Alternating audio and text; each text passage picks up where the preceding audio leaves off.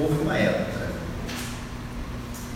em que a gente ansiava, ansiava, esperava com muita expectativa, quando, por exemplo, uma banda ela lançava um novo álbum, ou um novo disco, como a gente falava antigamente, né?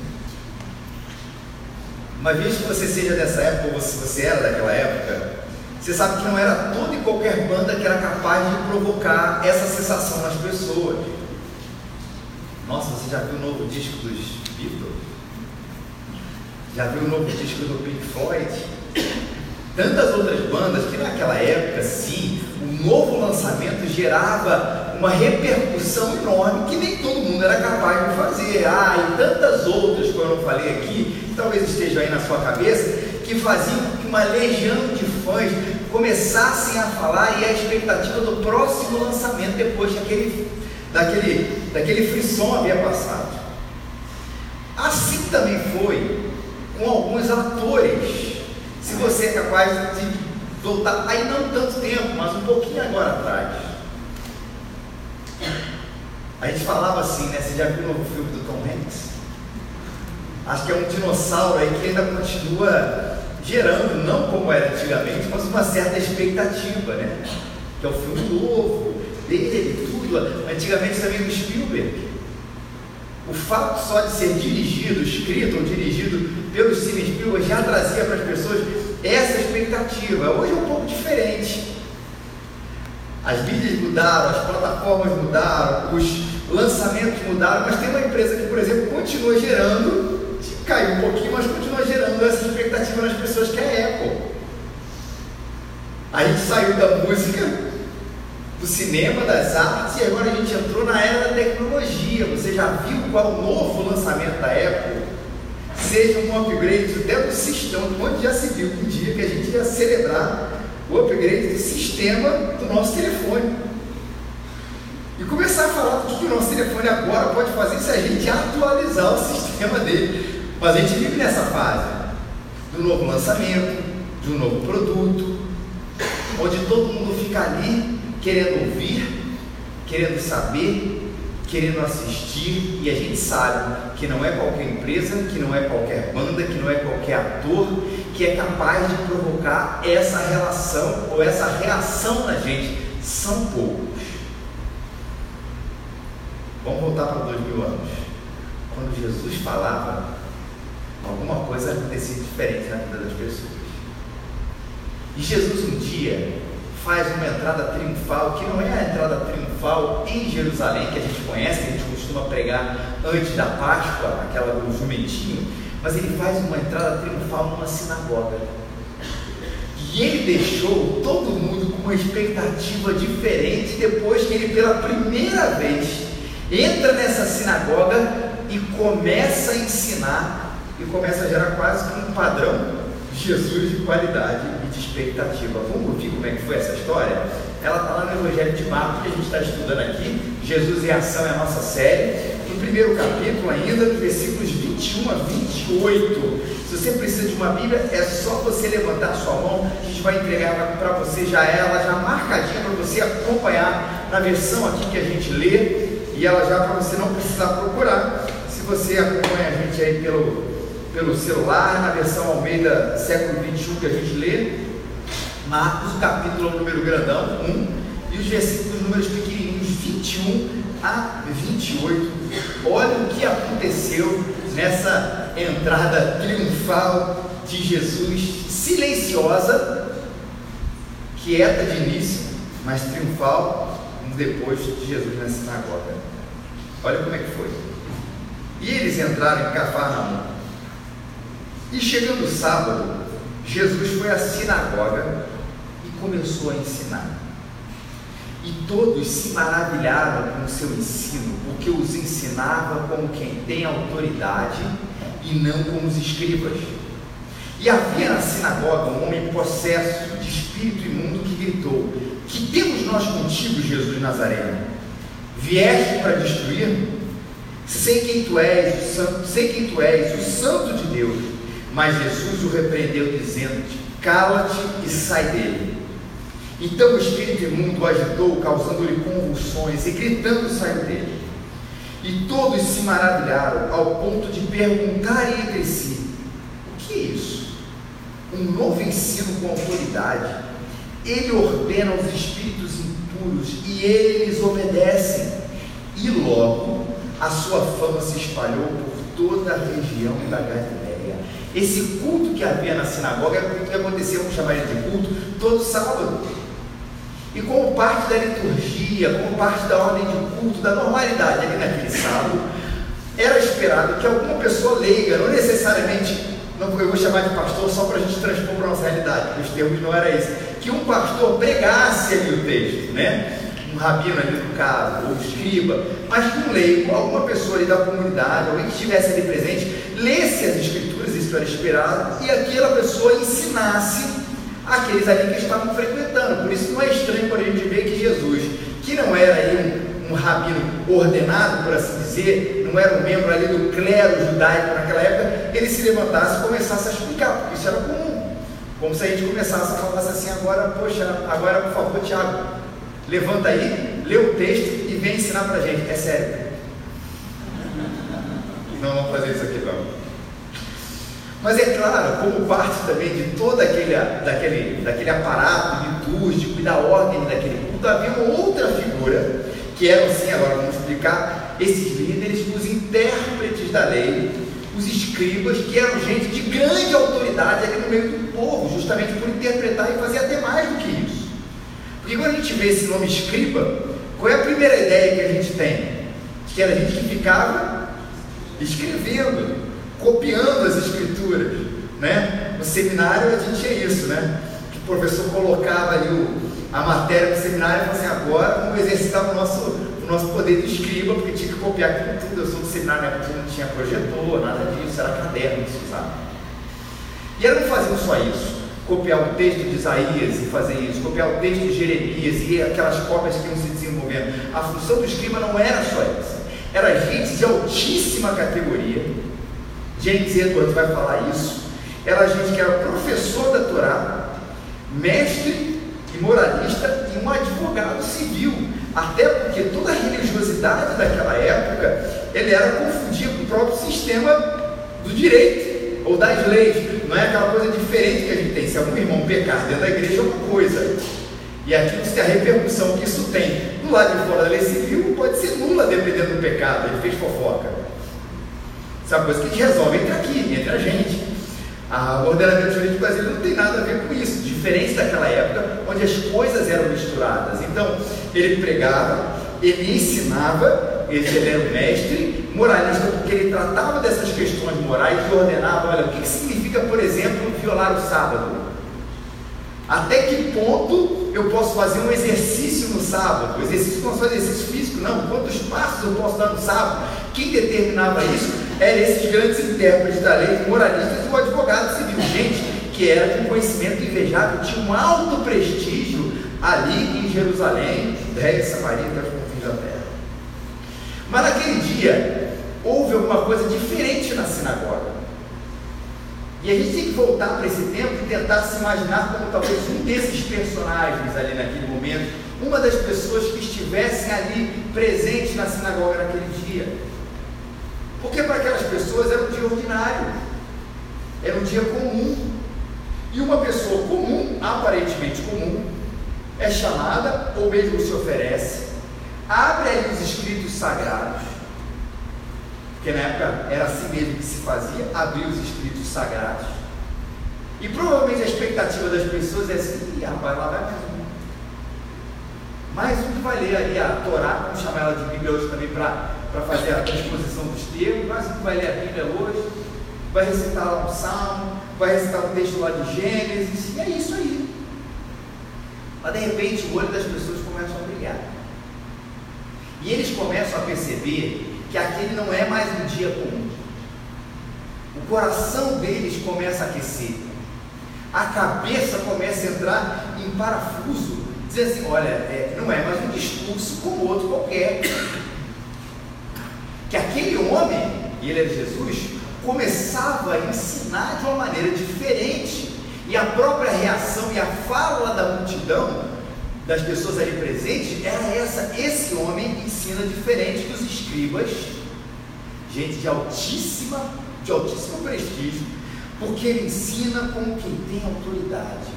Fez todo mundo olhar para Jesus. Ah, eu tenho certeza que o cotovelo dos escribas começou a doer naquele momento. Eles que achavam que teriam o maior prestígio, eles que achavam que levariam uma grande fama para todo mundo, de olha, olha, o escriba vai ler, todo mundo vai prestar atenção, ele vai ensinar, ele vai doutrinar, ele vai falar, todo mundo vai prestar atenção. De repente, um certo leigo começa a ler, falar, o coração das pessoas aquece, a cabeça tem parafuso e todo mundo começa a ficar maravilhado e diz: olha, ele ensina diferente. Como quem tem autoridade. Tem um comentarista que ele faz uma distinção muito interessante, e eu vou ler a distinção, vou falar da distinção dele para vocês, sobre que história é essa de que Jesus falava com qualquer autoridade diferente do escriba. Não apenas baseado nesse texto, mas em todo o Novo Testamento, na verdade, em todos os evangelhos, que diferença era? Ele falava assim, ele falava o seguinte, olha a diferença de Jesus para os escribas. Jesus falava sempre a verdade. Jesus não distorcia a verdade para que ela fosse convenientemente a favor de si mesmo. Se você vê em outros episódios, muitas vezes os mestres da lei, os escribas, os intérpretes, o clero religioso daquela época interpretava questões, por exemplo, como ofertas e dízimos, para que eles dessem menos. Você vai ler depois um episódio, não está registrado em Marcos, mas o episódio de Jesus vai falar justamente isso. É, vocês interpretam isso para que vocês deixem de pagar. Jesus não fazia isso. Se a verdade era essa, e era uma verdade dura, difícil de ser digerida, não ia ser contra a Jesus, mas talvez fosse é, gerar um sacrifício dele. Jesus falava os escribas, não. Suavizava para si e dificultava para os outros. Jesus falava, o reino se fala, das coisas que eram significantes na vida das pessoas. Tem coisas que hoje a gente tem que explicar, porque não fazem parte do nosso dia a dia. A famosa parábola do semeador. A gente aqui não semeia nada, gente. Então a gente tem que explicar o que é uma semente, a questão dos solos. Mas para as pessoas naquele dia era uma coisa absolutamente comum. Quando Jesus vai falar da palavra, contar a história, a parábola do filho pródigo, a história de que o filho foi, a questão da herança, a questão dos porcos, tudo isso, depois você lê lá em Lucas capítulo 15, era uma coisa que saltava imediatamente os olhos das pessoas, porque era compreensível e tinha a ver com o dia a dia delas. Tinha a ver com a realidade das pessoas, com os anseios do coração das pessoas. Mas os escribas, os intérpretes da lei, os médicos, estavam é, é, muito mais focados em coisas irrisórias, sobre as vestes sacerdotais. Quantos passos a gente pode dar no dia de sábado? Coisas que para eles podiam fazer aquela ideia de distinção. Olha como é que a gente é inteligente, olha como é que a gente é sábio, olha como é que a gente está acima de qualquer coisa, e colocava aquelas minúcias que faziam sentido para as pessoas. Jesus falava as coisas que faziam sentido para as pessoas e tinham a ver com o coração, o dia a dia delas. Terceiro, Jesus falava com amor. Você pode dizer assim, mas Jesus falava coisas muito duras, é verdade, mas sempre com amor. Quer um exemplo disso? Jesus, uma das palavras mais duras que Jesus se dirige a uma pessoa é quando ele diz ao jovem rico, você não conhece essa história, história de um homem rico que vai junto para Jesus e fala assim, eu quero te seguir. E Jesus diz para ele, vai e vende tudo que você tem, dá aos pobres e vem e segue. É a palavra dura. Demais. Só que se você vê, se você ler na palavra de Deus, ele diz que ele fitando, colocando os olhos deles com amor e amando aquele homem, Jesus foi lá e disse isso. Mesmo nos momentos mais duros, a palavra de Jesus era carregada de amor. Jesus visava o bem das pessoas. É, é complicado quando ah, Jesus fala coisas, raças de víbora, vocês transformarem isso aqui num covil salteador, e na verdade Jesus quer que aqueles homens prestem atenção no que eles estão falando e mudem os seus caminhos. Ou seja, no fundo, fundo, a palavra dura, a dificuldade, até o xingamento de Jesus é para que as pessoas se arrependam e voltem para o caminho, cheio de amor, diferente dos, daqueles homens da religião naquela época, cuja motivação nem sempre era essa, mais uma vez, muitas vezes tinham a ver com o seu próprio prestígio. Jesus faz muito isso também no Sermão do Monte. Quando ele vai falar, por exemplo, de oração. Jesus fala assim: quando você for orar, fecha a porta do teu quarto, ora o teu pai, te vê em secreto, e teu pai em secreto te recompensará. Jesus está dizendo que a gente não pode orar em público? Claro que não. Senão nós cometeríamos vários pecados. Só o rico cometeu acho que dois e eu cometi um aqui. Não é que a gente não pode orar em público, mas é o contraste com o que aqueles homens faziam. Eles oravam em público para serem vistos, admirados, aplaudidos. Não era um ensino, não era nada para o bem das pessoas, a religiosidade deles era para si mesmo. É isso que eu quero dizer. E Jesus está dizendo, não, fazia para o bem das pessoas. E último, e o mais importante, o Henderson diz, ele falava com autoridade, porque sua mensagem vinha direto do coração e mente do Pai. Ele era, Jesus diz, a fonte das águas vivas. E sobre esse último ponto, o que eu quero dizer é que ele não era a interpretação dos escribas que Jesus estava dizendo, e nesse ponto se diferencia dos escribas. Porque os escribas diziam, né? A lei diz, porque Moisés disse, porque os profetas disseram, e o que, que Jesus diz? Eu sou. Eu sou. E isso não apenas fazia sentido para a interpretação bíblica, não, isso fazia sentido para o coração deles. Não era apenas uma questão de, ah, agora ele está dizendo que ele é, não. No momento em que aqueles homens e aquelas mulheres ali, escutando a palavra de Deus, ouviam um homem dizendo, não apenas disseram no passado, eles fizeram, eles profetizaram, mas eu sou. O coração deles mudou. Porque diante deles estava alguém dizendo: Sou eu quem salvo. Sou eu quem sou o seu refúgio. Sou eu que sou as fontes de água viva. Eu que sou a porta. Eu que sou o bom pastor. Venham a mim, vocês que estão cansados e sobrecarregados, e eu aliviarei vocês. Isso estava agora na frente dele. Você imagina essa fonte desse conhecimento, a fonte de vida, Jesus falando isso na sua frente. É claro que isso vai mexer com o coração da gente. Os corações ardem, a cabeça revira. Ali na frente estava o Salvador. Ali na frente estava alguém a que eles em todo tempo poderiam recorrer.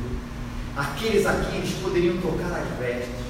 Aqueles de quem ouviriam a voz de Deus diretamente. Aqueles a quem de maneira palpável, concreta, palpável, eles poderiam dizer: Deus está no nosso meio, aqui, ensinando para a gente na sinagoga. Não dá para ter outra reação.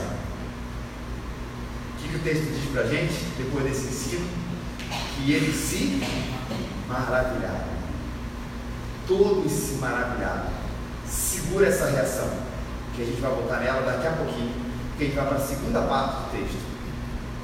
Porque na sinagoga não aconteceu somente o ensino. O ensino é a parte que o presbiteriano gosta. Jesus ensinou na Assembleia. Só que tem a parte para a gente que agora fica mais pentecostal. Porque aí de repente o endemoniado começa a aparecer e se manifestar. Que temos nós, que temos nós contigo, Jesus Nazareno. Vieste para destruir-nos. Sei quem tu és, o Santo de Deus. Jesus sabia que não era apenas um homem que estava falando isso. Era Satanás, era o diabo, e a gente não vai alegorizar o texto, suavizar o texto, porque é isso que está acontecendo. Simples, nu e cru. Jesus expulsou um demônio. Que sim existe. Não é o centro da nossa pregação, não deve ser o centro da nossa vida. Né? Fazer uma série de sermões, né? Três meses, conheça Satanás. Você veio aqui para conhecer Jesus, mas que precisa ser falado. Satanás tenta e ele oprime cristãos e não cristãos. Tem alguns textos que falam isso. 1 Pedro 5,8, talvez o texto que venha mais à nossa cabeça quando fala de Satanás. Estejam alertas e vigiem, porque o diabo, o inimigo de vocês, anda ao redor como leão, rugindo e procurando a quem possa devorar. Vai falar muito sobre essa questão de tentação, de opressão, que são ideias que são muito confusas e muito, muito, muito, muito, muito misturadas entre si. E sim, lembrando que apesar de que a gente sabe, tem muita gente que vai falar, não, eu pequei porque Satanás me chamou para pecar e quer colocar a culpa toda no diabo. Não é o fato de que essas coisas existem, que as pessoas colocam as culpas todas no diabo, que a gente vai deixar de falar da parcela, não de culpa, mas a parcela desse processo que Satanás faz parte sim, porque ele é tentador. Mais uma vez, somos tentados, Tiago vai explicar isso para a gente, o irmão de Jesus, segundo a nossa própria cobiça, segundo o nosso próprio desejo, ou seja, somos tentados a fazer coisas erradas porque queremos fazer essas coisas erradas. Gostamos de fazer essas coisas erradas. Senão nós não faríamos. Dou sempre esse exemplo, gente. Não sei se você gosta de giló, mas ninguém, Solange gosta. A maioria aqui talvez não gosta, mas ninguém, mas a irmã ele gosta, né? Então tá, os que não gostam de giló, que são talvez a maioria. Ninguém é tentado comer um giló no meio da dieta. Quiseram vender essa dieta pra gente. Olha, gente, se você não comer giló durante um mês, você vai emagrecer. Tranquilo. Só que no processo de emagrecimento, você vai deixar de comer o quê? Aquilo que você. Não é só o que você gosta, é óbvio, né? Você gosta, mas muitas coisas que atraem o nosso apetite. A tentação é a mesma coisa. Não adianta dizer assim, ah, o sorvete me mandou comer e eu não tive opção. Porque você teve opção. A academia falou, não entra, você não pode vir aqui hoje. E aí eu tive que obedecer, fiquei oprimido pela academia e eu olhei essa semana. Não é esse o caso, você que não foi você decidiu comer o sorvete, o doce, seja lá o que for. Mas o fato é, qual é o papel de Satanás? Vamos aqui, a gente tem a tentação, o erro aqui, na verdade, o pecado aqui, e nós aqui, é a vozinha que diz, a gente vê isso muito presente lá em Gênesis capítulo 3, que não tem problema. Se você comer dessa, desse fruto proibido, não há problema, vão ser iguais a Deus. Essas questões de qual não há problema, o que, que tem a ver, é só um passo, mas também ninguém é santo, ninguém é perfeito, mas todo mundo faz mesmo. Todas essas coisas vão instigando a gente as dúvidas no nosso coração, as dúvidas na nossa cabeça, as próprias heresias, a gente vai falar um pouquinho daquela, daqui, daqui a pouco, vão falando, vão mexendo com o sentimento, vão mexendo com a cabeça, vão deixando a gente achar que certas oportunidades perigosas não são tão perigosas assim. Mas lembre-se, a decisão de pecar foi nossa, mas que ele estava lá fazendo marketing de que o pecado é bom, que não há problema, suavizando as coisas, ah, isso acontece sim.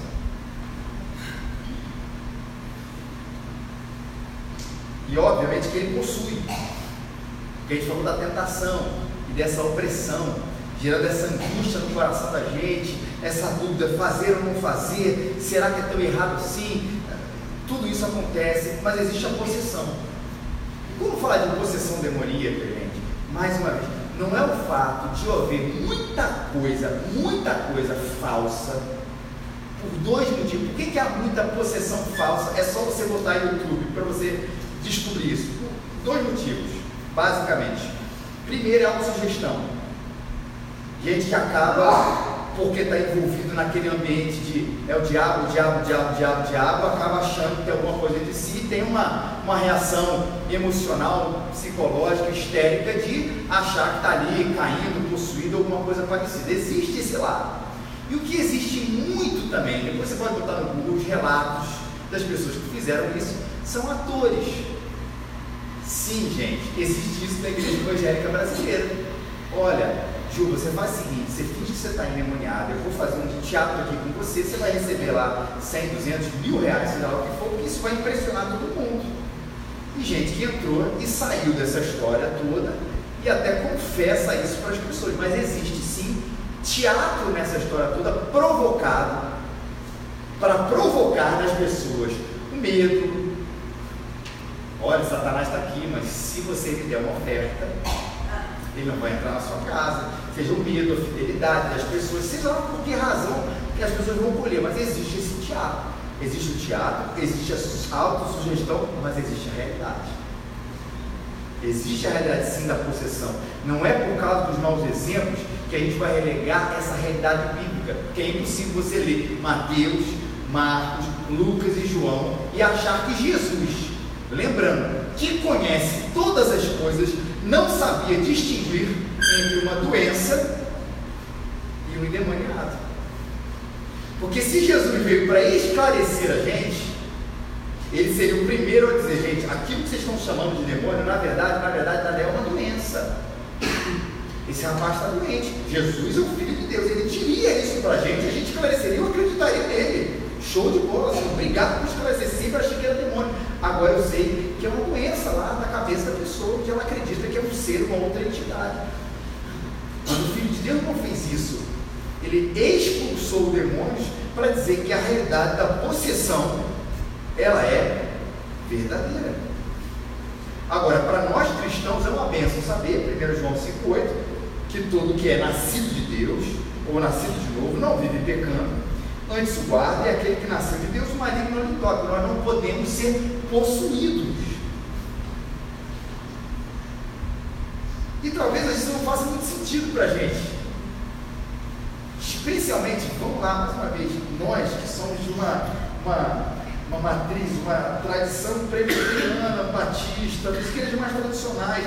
Mas, gente, acredite, tem muita gente hoje, nesse exato momento, sofrendo angústias terríveis, porque teve relações de pacto, seja lá o que for, com essas entidades malignas. E quando a gente não deixa de tocar no assunto e vê que Jesus é a resposta, a gente deixa de dar uma resposta muito importante. Que Rivotril nenhum pode dar para uma pessoa que está angustiada nesse nível. Que remédio nenhum pode dar para a pessoa que está angustiada nesse nível.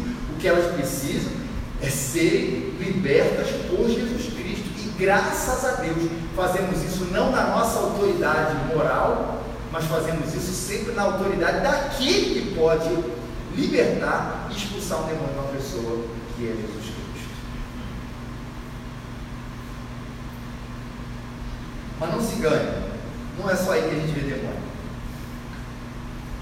A gente vê demônio também no pecado moral, como a gente falou, na tentação, ali presente, também no falso profeta que fala heresia, porque esse também aí é influenciado por Satanás, a não falar das coisas de Deus, ou a distorcer as coisas de Deus para que elas sejam mais convenientes, a relativizar a palavra de Deus para que ela seja mais palatável, e nisso também vemos a ação do diabo pregando essas falsas doutrinas, essas heresias, e claro também na possessão, como a gente falou aqui, na tentação moral, nas falsas profecias ou nas heresias e também na possessão, a gente presente Satanás, de quem não é a gente prega sobre ele, mas não podemos deixar de falar daqueles a quem Jesus expulsou. E aí o Espírito agita o homem, traz convulsão, sai daquele homem. Jesus trouxe o que, gente? Liberdade, Jesus trouxe libertação. Ou seja, eu não quero usar aqui o somente, nessa minha próxima frase, como aquele somente com aquela ideia de, de desdém. Mas eu quero usar o somente aqui com a ideia de integração. Veja o que eu quero dizer com somente. Jesus não é somente o homem que ensina. Jesus é também aquele que tem poder para fazer. É integração. E esse texto fala muito claro isso.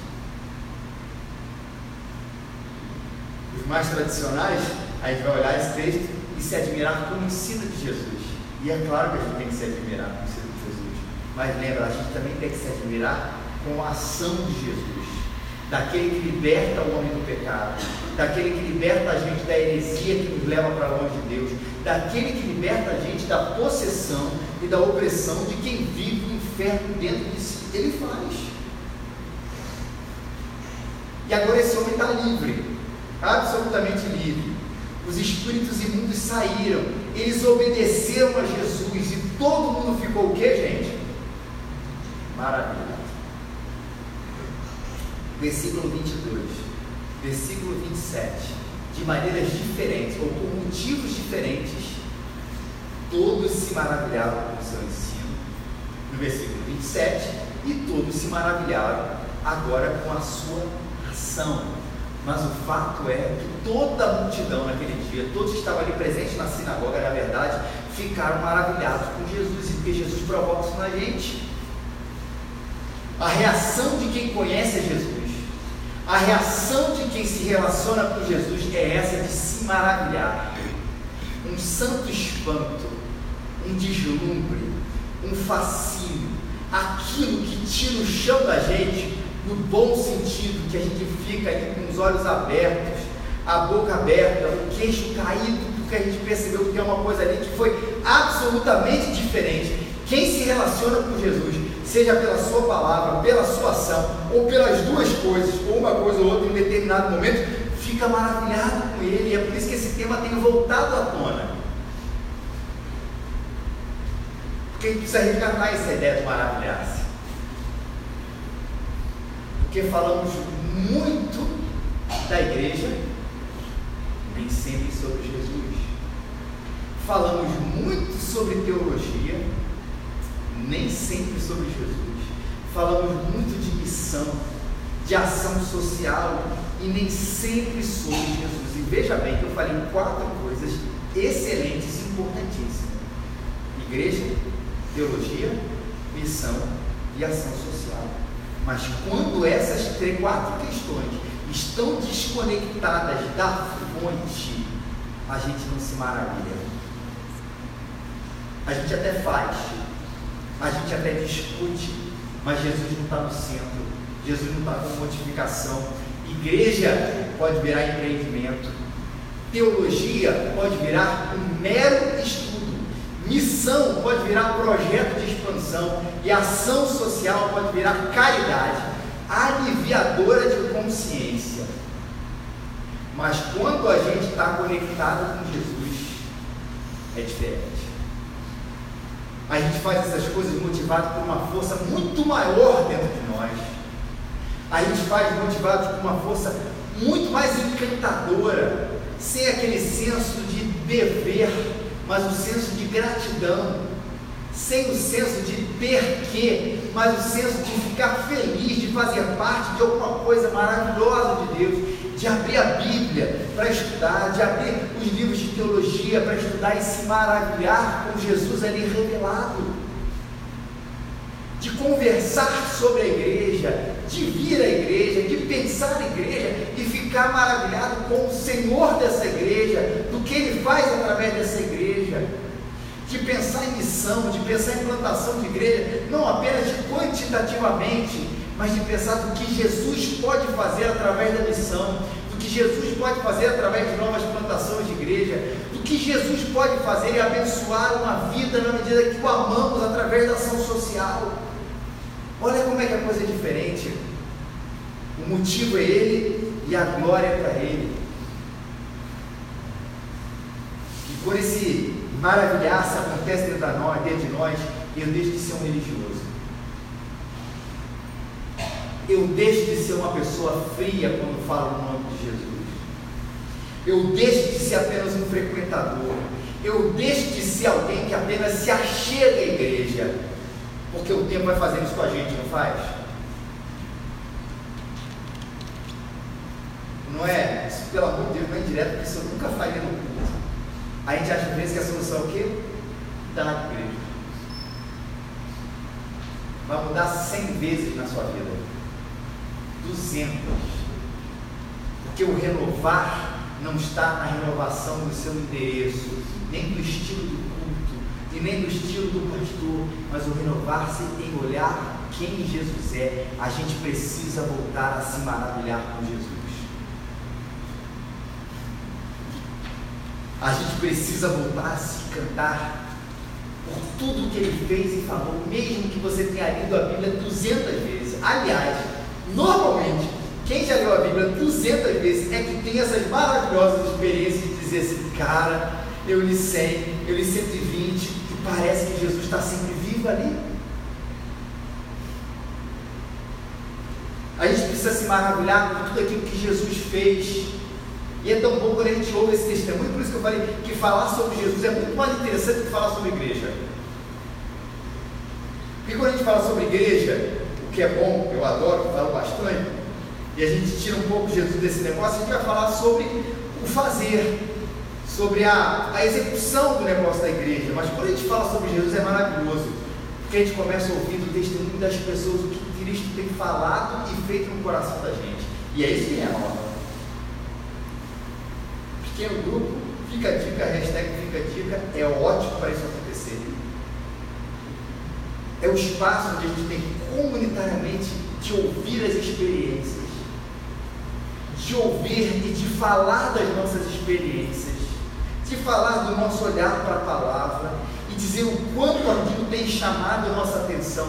E ao invés de cuidar dos detalhes, que são importantes, mas são detalhes, a gente começa a ouvir e ser abençoado e maravilhado com aquilo que Jesus tem feito no coração do outro.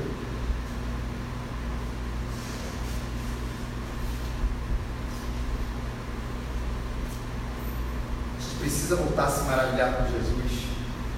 A gente precisa voltar a se encantar por tudo que ele fez e falou ou talvez pela primeira vez, você precisa descobrir que o que ele fez e o que ele falou não é apenas uma mera filosofia, porque vem dele as únicas palavras e as únicas ações que podem mudar o seu coração de vez e te encher de uma alegria que você nunca teve antes. Porque mesmo que ele não esteja presente fisicamente aqui, como ele estava naquele dia na sinagoga, ele ressuscitou e, portanto, ele está vivo e está aqui. Ainda que você não veja, mas ele está aqui. Ainda que você não possa tocar em Jesus Cristo de carne, aqui presente, ele está aqui no nosso meio. Se você nunca descobriu essa palavra e essa ação de Jesus, ele pode Acredite no que ele fala, acredite no que ele fez na cruz e no que ele pode fazer com você. Que a alegria, a transformação, a libertação, a liberdade será incomparável na sua vida. Se arrependa, olhe para a cruz, entregue sua vida a Jesus. Ou quem sabe você que já fez tudo isso, volta para esse primeiro amor volta para esse dia na sinagoga, onde alguns sentaram achando que ouviram o erro ordinário e saíram dali com a certeza de que o extraordinário estava presente e o extraordinário continua presente aqui. Tudo aquilo que ele fez, ele falou. Que Deus te abençoe. Vamos ficar de pé.